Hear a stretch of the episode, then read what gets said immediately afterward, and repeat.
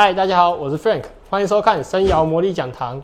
在这个系列呢，我们会以浅显易懂的方式和大家介绍研磨相关的基本知识，或是整理观众们在留言区写下的提问，将其分析整理，来替各位研磨人解开在做研磨抛光时可能会遇到的疑难杂症。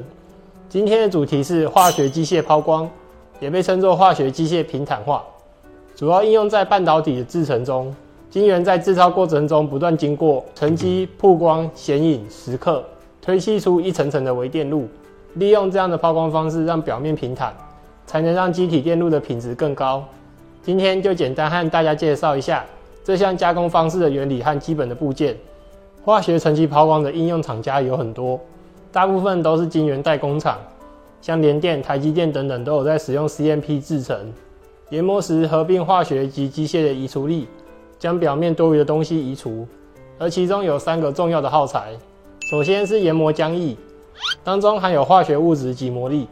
化学物质负责氧化、腐蚀、保护弓箭的功能，魔力就是负责机械力移除的部分。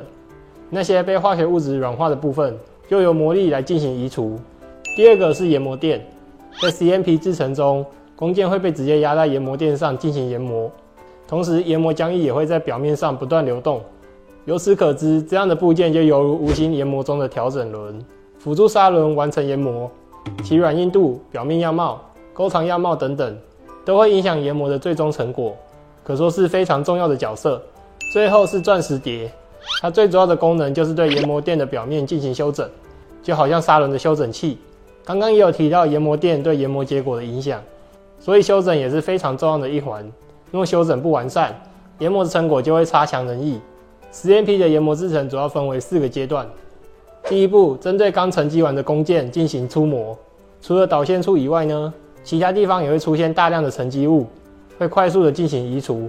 第二步则是精磨，这个阶段必须精确的研磨到露出导线，比较注重技术员的经验和技术。第三步，以抛光垫将表面残留物进行抛光。抛光完成后，以 PVA 刷毛进行清洁，搭配化学物质添加剂进行移除。这样的加工方式与研磨的基本观念非常相似。而且应用极广，需要极为精细的控制，包括器材参数及耗材的控制，都需要时间累积经验，并不断的优化。虽然会有缺点，但这样的加工方式整体来说还是利大于弊的。今天的影片就到这边。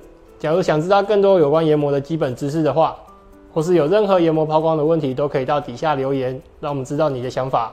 砥砺琢磨，有你有我，我们下次见，拜拜。